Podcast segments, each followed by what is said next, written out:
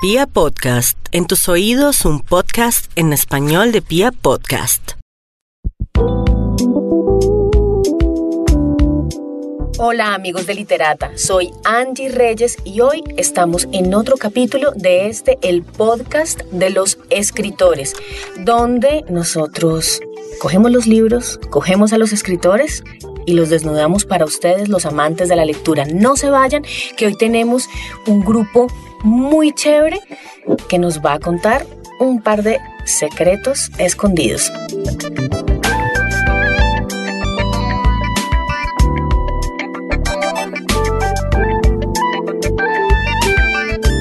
Tenemos en este momento en estudio a Liz Rátiva, Antonio Osorio, Marlon Lizarazo, Julián Pérez y Claudia Coteola. ¿Cómo están?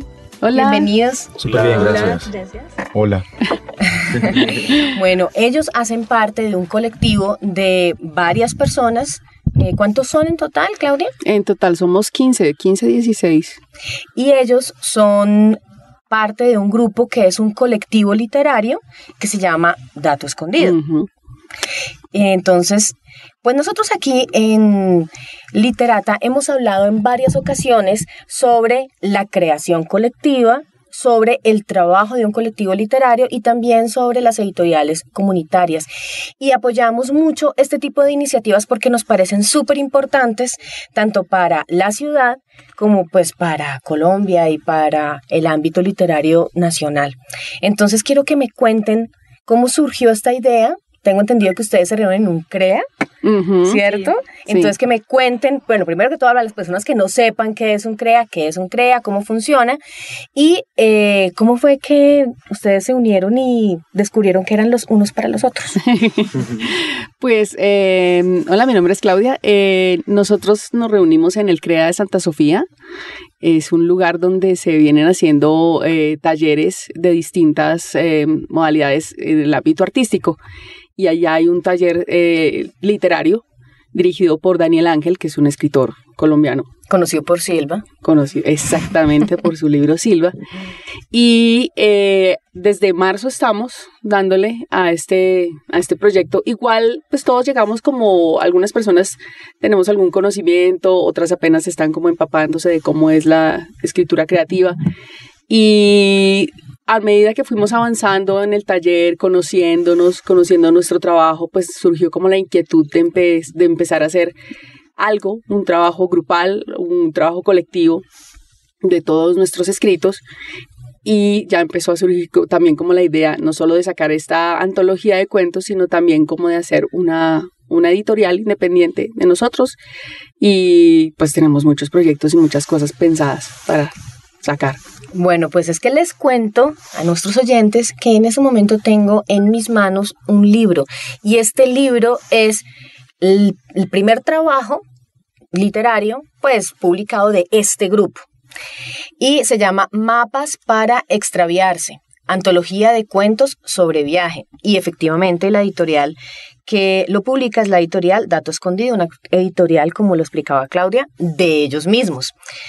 Eh, les voy a contar más o menos de qué se trata este libro que yo lo leí y es, como su nombre lo indica, sí, una antología, eh, pero también es un libro que es como va más allá de simplemente hablar de los viajes, porque no solamente toca el viaje físico como el que nosotros conocemos de ir de un punto A a un punto B, sino también hay otro tipo de viajes, viajes al interior de uno mismo, viajes en el espacio y en el tiempo. Y de eso vamos a hablar hoy. Cada uno de los autores nos va a explicar eh, cómo fue que surgió ese texto que ustedes de pronto decidieron, aunque algunos autores tienen dos, tres, cuatro, dependiendo de la extensión del texto. Pero vamos a tocar de pronto uno de ellos que yo se los voy a sugerir. o de pronto ustedes me pueden decir, no, yo quiero hablar de este otro, no importa, y lo hacemos. Pero vamos a, a hablar de eso más adelante.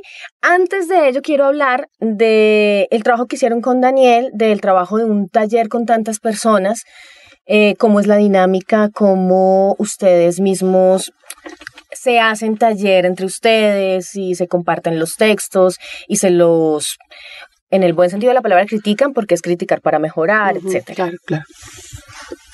¿Alguno de ustedes suelte la lengua? bueno, sin timidez. hola, mi nombre es Antonio Osorio. gracias por invitarnos a tu programa. Bueno, nosotros somos una cofradía. somos una hermandad, pues como tú, lo, como tú lo dices, no es criticar, es hacer algo constructivo para mejorar. Cada uno tomó el texto del otro después de haberlo revisado, ¿sí? Y e hicimos una serie de correcciones, las cuales no había visto. Ahí me, me corrigió un compañero y yo dije, exactamente, efectivamente hay algunos errores que no había visto. Entonces es dejar como ese ego, ¿sí? Claro. Y abrirse a, a todas las críticas. Y si son de un amigo, pues son más, son constructivas. Estamos con el profe Daniel Ángel, pues que para mí es una excelente persona, aparte de ser eh, un excelente profesional. Em, nos ha guiado en todo este proceso. Yo llegué al grupo un poco retrasado, como, como dos, meses sí, después. Dos, dos meses después. Sí, y me encontré pues con una... Pero se emparejó rapidito. Sí, pues esa es la idea, ¿no? con un grupo con una calidad humana, sobre todo, porque ser artista, digamos que pues cualquiera lo puede ser, pero artista integral considero que aparte de ser muy bien tu trabajo, también puedes rendirte a otras personas. ¿Sí? Está esa parte humana que es la que veo en el grupo y es, la que resalto. Esta es una antología, la primera. Viene la segunda, que habla, hablará sobre la violencia en Colombia, que estaremos contando mucho más adelante. ¿Y cómo hicieron para decidir que esta antología iba a hablar sobre el viaje? ¿Verdad? Esa es una discusión de la que no recuerdo mucho. ¿Tú te acuerdas cómo fue exactamente eso? Bueno, hola, soy Lisette Rativa y bueno, exactamente, o sea, como un día en que, hayan, que hayamos dicho vamos a hablar sobre el viaje y esa es la temática, no, pero sí, sí recuerdo, o sea, con, como con más precisión el día que, pues que Daniel dijo que creáramos un colectivo. Entonces yo creo que a la par nació este proyecto. Ya, pues él vio como, o sea, aun cuando era un grupo muy heterogéneo en edades, o sea, la diversidad es, es grande en el grupo. Dime. Sí, sí me acuerdo. Ah, sí me acuerdo, dio la palabra. No, es, es un grupo heterogéneo, pero pero Daniel, o sea, aún él tiene como esa capacidad visionaria, ¿no? De ver como este es el tema, estas son las personas. Y, y un día también así lo propuso, así como llegó un día y, y nos sorprendió con, con la propuesta de creemos un grupo, así mismo llegó la propuesta de hagamos una antología y así mismo como, bueno, ¿y qué título le vamos a poner? Y nosotros como, caramba, esto es, es cierto, se va a materializar. Y, y ya surgió eh, yo creo que más como por iniciativa de él, pero con el, el, acuerdo de parte de nosotros también, que sí era un tema interesante que se podía explotar a, a todo nivel, que como tú le decías, Angie, es un viaje como dentro de sí mismo, pero también hacia afuera y tiene como infinidad de acepciones, entonces estuvimos de acuerdo y de allí surgió. O sea que ustedes primero tuvieron el tema y luego escribieron los cuentos acerca del tema. Exactamente, sí. Pues hola, ¿cómo vas? Eh, mi nombre es Marlon. Eh, Daniel, Daniel estructuró el curso de tal forma que se tocaran unos temas específicos en la escritura. Entonces, tenemos todo lo que está relacionado con los focos, las elipsis, el viaje en el tiempo, cómo estructurar un, cuento o una novela. Y dentro de eso había un tema muy interesante que era el viaje del héroe. Entonces, cuando empezamos a tocar el viaje del héroe, eh, fue algo que se desarrolló y se trabajó más y ahí es donde empieza como a tomar forma esa idea de crear una antología Mm, relacionada con el viaje. Y que era lo que tú decías, no es un viaje que tiene que esas características de desplazamiento geográfico de un lugar a otro, sino que también puede ser un viaje al interior, puede ser un viaje del conocimiento y que una u otra forma está latente porque digamos el devenir constante en el tiempo implica un viaje. Estamos acá en este momento en un viaje. Lo que tú haces es generar un viaje al interior, digamos, de las personas que te están escuchando a través de la misma reflexión. Eso es lo que nosotros estamos eh, tratando como eh, de retratar en este escrito. Y cuando ustedes escogieron el título, mapas, mapas para extraviarse. Eso fue un debate. Es muy interesante. Esa es la pregunta. Es muy interesante. Y yo me imagino que para poner 15 autores de acuerdo con un título debe ser muy difícil. Cuéntenme cómo hicieron. Eso fue tenaz. Cuéntanos, Julián. Eh, hola, soy Julián. Eh, no, sí, fue muy interesante. Eh, nosotros, por lo general, ya cuando estamos con el tema eh, un poco más concreto de la editorial, eh, estábamos pensando eso, hacíamos una hora, dos horas clase y las otras dos horas las destinábamos a hablar exclusivamente de la editorial. los textos ya estaban, duramos toda una sesión hablando sobre el título. No, es que a mí me gusta más este, usemos un refrán, este, lo otro, pero pues realmente no nos, no nos convenció del todo.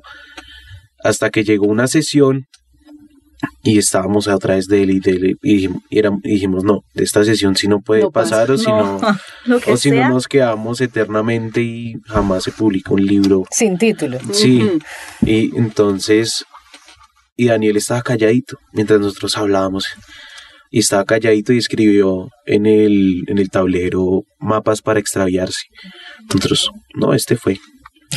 Entonces, y, su- y, y- y ese día habían faltado eh, algunos compañeros y dijimos, no, pero es que hacen falta ellos. Nosotros dijimos, no, pues sinceramente, si no lo hacemos este día, no va a ser nunca. Y este texto, este título nos encantó y nos pareció que abarcaba eh, todo lo que significa este, esta colección de cuentos y así fue. Además que queríamos que no fuera tan obvio, pero tampoco que fuera alejado del tema. Y curiosamente cuando surgió el nombre y pues las personas que no estaban en el taller, al comunicárselos, pues gustó. Entonces fue como, como, realmente fue como una epifanía que llegó el nombre y pum, y a todos nos gustó y no hubo, no hubo realmente ningún tipo de debate. de, ¿Saben qué? No me gusta. No, a todos nos gustó, entonces ahí quedó. Y también este título tiene algo que me interesó mucho y es que es en sí mismo un oxímoron, ¿cierto? Porque los, lo- los mapas son para encontrar algo, Ujú. los mapas son para dirigirse a algún lugar, pero este es el mapa para todo lo contrario y, eh, y realmente que es una invitación a lo que se encuentra eh, en, el, en el libro, que son historias que, que lo pierden a uno y que uno se pierde y que finalmente pues no hay un, una X Eh, con un tesoro debajo, porque el tesoro es el recorrido. Exactamente. Ahora quiero que hablemos muy en orden de los que están acá. Algunos no pudieron acompañarnos. Entonces, eh, nuestros, nuestros, los asistentes en este momento son representación, están en representación de sus compañeros. Pero quiero que hablemos eh, inicialmente con Lisette Rátiva. Ella tiene dos cuentos, ¿cierto? Que pones acá, que está El mar y los aviones. Eh, a mí me llamó mucho la atención el de El mar porque eh, la relación con el padre es algo de lo que se ha escrito mucho y em, es toda una odisea. Entonces quiero que nos hables de, esa, de este relato. por favor. Bien, eh, así como lo dices, la, la relación con el padre es como el, el predominante acá en el relato. Y se trata de, de un relato corto, pero que, que a la vez quise dejar tal como surgió. O sea, no tiene como muchas modificaciones en su proceso porque hizo parte de, de una suerte de, de, de cosas que salieron, de catarsis en su momento ante la muerte de mi padre. Entonces, es más ese valerme de un, de un trayecto y de una odisea también personal, que aparentemente para unos puede ser algo, no, pues voy a conocer el mar y, y ya. Pero para mí, desde el momento en que, en que la inicié, fue voy a reencontrarme con mi padre en, en otros, como en otras dimensiones, en otras, de otras formas. En este caso, eh, el cuento o relato pues del mar eh, tiene muchas, muchas vivencias personales, pero también es esa elaboración que, que hubo de, de un duelo, de como de esa búsqueda de, de, la figura masculina, la búsqueda del padre, la búsqueda de la protección, en este caso de también de, esa extensión inmensa de agua, de lo que abarca, de la imponencia, no sé, muchas cosas que, que vi allí. Y claro, también está la figura de varias generaciones en, busca de, esto. Ya no, no es solamente es un padre, también es un abuelo y también está otra relación que no es que no es paternidad sino maternidad pero que está relacionada. Sí sí sí sí es la relación o sea en este caso también está pues el, el papel de la madre de la madre que también protege pero que quiere explicar ciertas cosas de la vida que no se explican normalmente o sea para dónde van las personas luego de morir cómo nos podemos comunicar con ellos y, y en sí este viaje que es muy, muy terrenal también, aparentemente, es una excusa para, para relatar de fondo ese reencuentro con, con, las personas que ya no están en, el, pues en la tierra. Bueno, pues los invito a leer este texto. Cuéntenme ustedes dónde se puede conseguir este libro para nuestros oyentes. Eh, lo podemos conseguir entre nosotros, se puede también eh, eh, en nuestras redes sociales, es eh, la de Instagram es arroba dato raya al piso escondido. Y la de Facebook, ¿cómo es, eh, Marla? Así a quemar ropa. Igual también se puede conseguir en la librería Nicanor, la que queda diagonal en la Nacional por la 26, y en Casa Tomada. Librería Casa Tomada. en, Facebook es Dato Escondido. está, simplemente se busca así, Dato Escondido, y lo agreguen. Está Nicanor, ¿no? al frente de la Universidad Nacional y, Casa, Tomada. Bueno, ahora vamos, hacemos un salto diametralmente opuesto a Confesiones Macabras de Antonio Osorio. Este, este cuento está escrito a manera de diario y es, es un tema que está muy en boga. Eh, por aquello del Joker, tal vez, pero también porque la enfermedad mental siempre, y sobre todo en los últimos 150 años tal vez, eh, es una de las obsesiones de la literatura. Y Antonio en este momento, en este texto, em, hace un trabajo de investigación de las personalidades múltiples que también eh, dicho sea de paso, es un diagnóstico que está digamos que en este momento es muy polémico porque pues algunos especialistas dicen que definitivamente no existe, eh, pero literariamente es muy rico. Entonces quiero que nos cuentes eh, cómo surgió este texto y cómo lo trabajaste.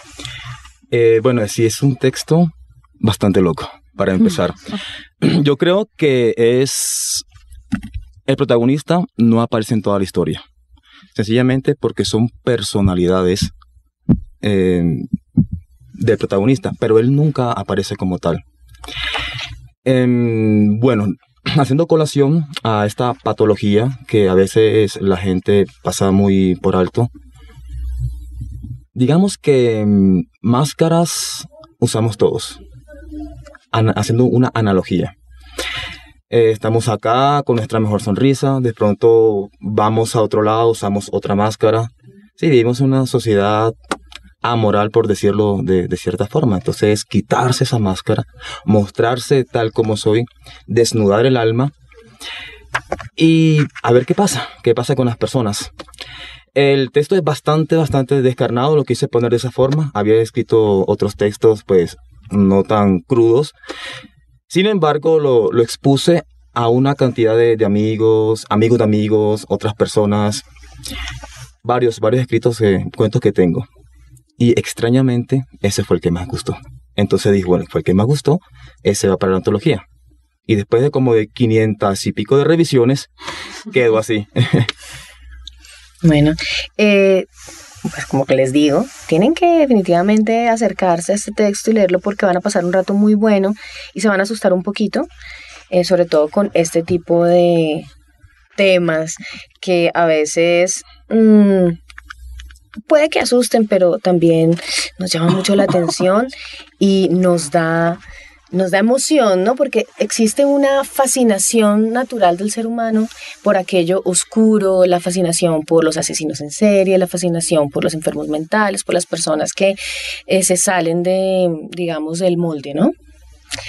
Ahora vamos con, ay, con Claudia. A mí me interesa mucho hablar del texto del viajero. Por favor, sin revelar nada es muy importante, y esto sí que hace honor al nombre de la editorial, no podemos revelar absolutamente nada para disfrutar este texto hasta su final. Eh, pero quiero que me hables tú del viajero sin, sin, sin arruinarlo. Sin hacer spoiler. Exactamente. Bueno, creo que el viajero es un humilde ejemplo de que la la literatura está en todas partes y que uno puede ser, ser influenciado por muchas cosas eh, para, para escribir. Entonces, el viajero realmente está basado, no sé si es en un hecho real o es un hecho ficticio, que leí por ahí y después me puse a investigarlo y resulta que la historia está en YouTube. Entonces yo lo que hice fue cogerlo, traerlo al contexto colombiano, al contexto bien bogotano, y contarlo desde diferentes perspectivas. Y ahí quedaron. Entonces, lo bueno, pues humildemente digo, lo bueno del cuento es que el, lector al final puede decidir qué fue lo que pasó.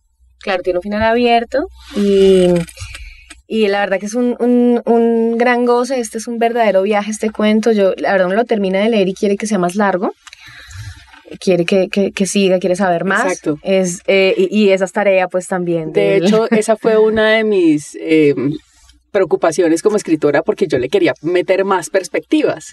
Sin embargo, hay cuentos que de tanto uno revisarlos y mirarlos y darles vuelta y volverlos a tocar, ya es mejor dejarlos quieticos y dejarlos así.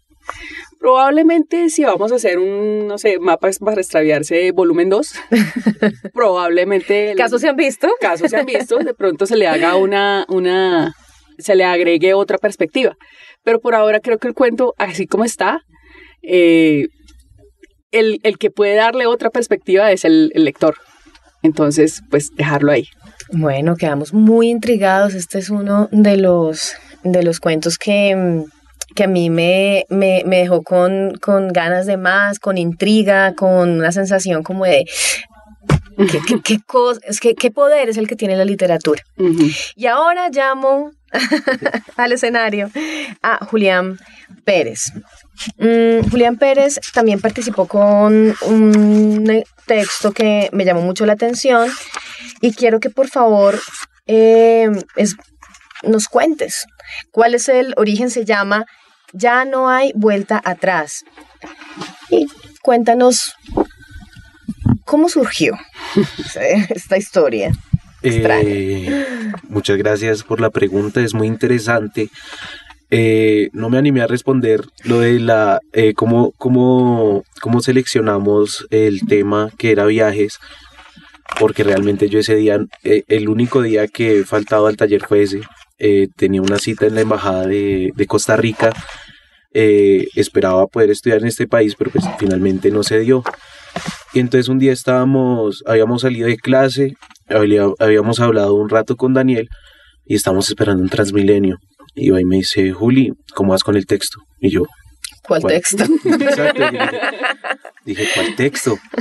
Me dice, pues el de la antología. Y yo, ¿cuál, antología?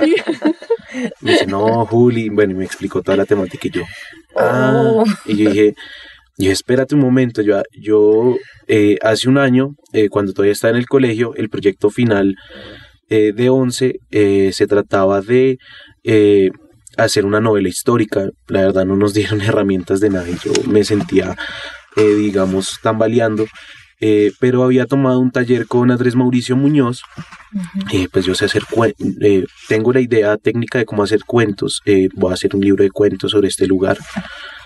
Eh, tenía ya construidos cinco argumentos de cuentos y realmente eh, no escribí ninguno. Eh, porque realmente no sentí... Nunca eh, pasa. No, por favor. Jamás. y realmente nunca- no había sentido la historia, solamente la última dije, esta sí me interesa contarla. Eh, el lugar que eh, yo tenía eh, es- era la biblioteca de la Universidad Distrital. Recordemos que esta biblioteca eh, eh, Ah, era la distrital, no. Sí. Yo estuve estuve pensando y mirando cuál era la biblioteca y no no no daba con No era esa. Claro. Ok. No, y recordemos que esta biblioteca fue construida inicialmente más o menos por los años 40 eh, y se tenía pensada como hacer el matadero eh, municipal de Bogotá. Eh, en esa época quedaba a las afueras, hoy en día no. Eh, y, y realicé un trabajo de campo de más o menos un mes eh, histórico, estuve en varias citas guiadas y, dije, entonces Daniel me decía, no, Juli, es que tú escribes con humor, con cierta sátira, con cierto sarcasmo, eh, aprovecha eso. Y también eh, atribuyó mucho a eso a la construcción de personajes y de la historia misma. Bueno, pues ahí les dejo. La verdad es que sí, hay eh, un, un viaje y el viaje también termina siendo algo que uno no se espera. es otro dato escondido que muy bien que no lo hayan revelado. Bueno, y vamos a seguir con Marlon Lizarazo. Aquí yo lo dejé al, al final porque tenía, bueno, antes de explicar lo que voy a explicar ahora, tengo que decirles que eh, cada uno de los autores tiene una, digamos, una breve biografía y hay algunas que son bien interesantes, otras son más clásicas, pero esta, yo duré más o menos riéndome hora y media después de leer esta biografía. Eh, y yo dije, no, yo, yo quiero conocer a este man. Porque re- realmente es muy interesante. ¿Qué hizo él? Él cogió una etiqueta, como decir una etiqueta de un yogur, y lo que hizo fue poner el porcentaje de ingredientes de cada uno de los ingredientes, entre ellos adaptación, coherencia, resiliencia, sentido de subjetividad, que además está subdividido en otras cosas. Bueno, esto me lo tienes que explicar, se lo tienes que explicar a los oyentes. Ya. Mm. No sé, yo pienso que siempre hay un afán por, por describirse, pero digamos que en la, en la, en la, cuando te piden describirte normalmente se pierde la fascinación del poder dar la oportunidad para que lo descubran uno mismo en la misma interacción. Entonces siempre es confiar un poco de contar qué hace uno quién es uno, de dónde viene. Cuando realmente en el conocimiento hay un acto de creación e imaginación. Entonces cuando entramos en contacto con otras personas, cuando nos encontramos con otros seres humanos, es donde realmente empezamos a imaginar y construir a partir de esos encuentros. Entonces, es un casi que un acto de protesta frente a las biografías y más a las autobiografías. De pronto retomando un poco lo que planteaba Pierre Bourdieu en- en- en esa necesidad de los intelectuales de escribirse, pero digamos que los, los lectores, cuando tengan el texto y quieran mirarlo, pues Se van a reír. leerlo, pues posiblemente sacarán sus propias conclusiones. Bueno, y hablemos del el texto que también es un texto que me inquietó bastante. Eh, lo asocio mucho con, con algún, no sé, me, me, la atmósfera me llevó mucho al Llano en Llamas, muchísimo, y a, aquí sí, yo creo que podemos hablar del texto totalmente porque lo importante no es el qué, sino el cómo. Mm. Es bien interesante, habla sobre la violencia, em, sobre el campo. Entonces, cuéntanos de dónde surgió. Sí hay una, una, una fuerte influencia de Juan Rulfo y mm, hay un, deseo por explorar personajes como los que él tra- trata, como el de Macario, pero también explorar un poco personajes como Ricardo III en Shakespeare, ¿sí? personajes que tienen unas características, unos estigmas físicos y mentales. Y que tienen una uh, estrecha relación con el padre y con la madre. Entonces, el texto lo que hace es explorar en una primera persona una visión de algo eh, sobre lo que nosotros o con lo que nosotros estamos familiarizados. Es decir, no es normalizar la violencia, sino poner latente la familiaridad con la violencia en Colombia. Entonces, el texto nace, es un, no sé si un homenaje, es, em, em, es, es, un cuento que le hice a una fotografía, una fotografía de eh, Jesús Abad Colorado, que una fotografía que retrató en la operación Orión en Medellín, en donde un paramilitar está señalando una casa y detrás vienen los militares a sacar a las personas que los paramilitares señalan. Entonces, si te das cuenta, ahí hay, una, hay, un juego con el señalamiento, con el estigma, con los signos, con las características físicas. Y cuando el lector empiece a explorar, eh, digamos, el cuento, con lo que se va a encontrar es con una forma de ver la violencia que muchas veces no ha sido contada acá en Colombia. O sea, si tú ves los estudios eh, del Centro Nacional de Memoria Histórica, las víctimas eh, narran desde una perspectiva racional, pero no se ha, no, no, poco se ha retratado, por ejemplo, las personas con determinados estigmas, digamos, eh, algunas características físicas, inclusive la misma población LGBTI, las mismas eh, trabajadoras sexuales que creo que tienen que contar también la historia, los mismos consumidores de drogas, ¿sí? Que tenían consumos problemáticos en los pueblos. Entonces, el personaje acá que también tiene un dato escondido porque no se alcanza a definir, o sea, lo pone digamos, pone en tensión a la persona porque cree que es de una determinada edad, entonces lo pone como a pensar un poco, bueno, pero ¿por qué esta persona lo así? Eh, es una invitación a, pensarse cómo piensa el otro, a pensarse la otra edad y darse la oportunidad eh, de, de ver el lenguaje y la codificación del lenguaje que puede llegar a tener una persona con unas características como las de este personaje. Entonces, ahí había un reto bien importante y era no caer de pronto como en la prosa que de pronto maneja Rulfo, ¿cierto? Por ejemplo, inclusive en el mismo Macario, sino era ponerlo más en ese lenguaje de él y cómo él retrataba esa realidad. Investigar bien el personaje hmm. a través del lenguaje, bien. Como les decía, queridos oyentes, se pueden dar cuenta que hay literalmente de todo. En este libro van a encontrar múltiples puntos de vista, historias distintas, personajes que contrastan y unas tensiones que yo no sé si ustedes se pusieron de acuerdo para el orden o fue aleatorio. Porque consiguieron algo. bueno, uno como lector alcanza a sentir unas tensiones entre, entre los distintos métodos de escritura, entre el lenguaje, entre los, digamos, las mismas historias que se presentan y alcanza a tener como, como esa, esa montaña rusa, esa montaña rusa que, que, que, no, es, no lo mantiene uno así todo el tiempo, sino lo sube, lo baja, como una bolita que sube, que baja y que vuelve a subir. Y eso es muy interesante eh, en este trabajo. Yo eh, los, los recomiendo muchísimo, los invito a que por favor sigan las redes sociales si me quieren compartir las de ustedes personales o nuevamente la de eh, la editorial para que se acerquen a este texto y pues lo lean y nos cuenten qué piensan de él.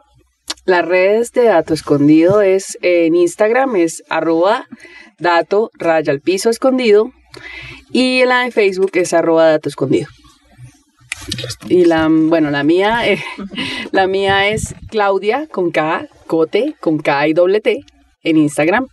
Eh, Facebook tengo, pero casi no lo manejo, entonces prefiero más bien Instagram. Sí, los, los, los millennials preferimos Instagram. y eso que yo no soy tan millennial. Yo no, somos súper millennials nosotros, por favor. bueno, eh, mis redes son también un dato escondido, porque pues no son tan fáciles de, descifrar, trataré de, deletrear. Entonces, son Liz, L-I-Z, guion al piso, L-I-S-Z-T. O sea, como Liz List, el, el, pianista, pero no soy pianista. y bueno, así en, en todas las redes, en, en Instagram, Facebook y demás. Eh, a mí me pueden encontrar en Facebook como Julián Pérez Forero. No me confundan con el youtuber, por favor. Eh, y en Instagram como Julián-Pérez F30. Hola. Eh, en Facebook, bueno, supuestamente aparezco como Antonio Osorio. Creo, creo que es así. Eh, y en Instagram es Antonio Osorio 9083. Listo. Bueno, eh, a mí sí, Marlon Lizarazo, en Facebook, en Twitter y en Instagram. Eh, ambas, Lizarazo, ambas con Z y ya, ahí me encuentran. Bueno, yo les recuerdo que mi nombre es Angie Reyes Melo. A mí me encuentran en Instagram y en Twitter como Angie Reyes Melo, así tal cual como sale. Y los invito a escuchar este y otros podcasts de Pia Podcast a través de Spotify, de Deezer, de, iTunes, Google Podcast, Tunelt, eh, radio.com. Ahí nos encuentran. Y también los invito especialmente a leer, a dejar ese dato escondido en sus historias, a extraviarse en los mapas y a que consigan este libro y nos escuchamos en un próximo capítulo de Literata. Hasta pronto.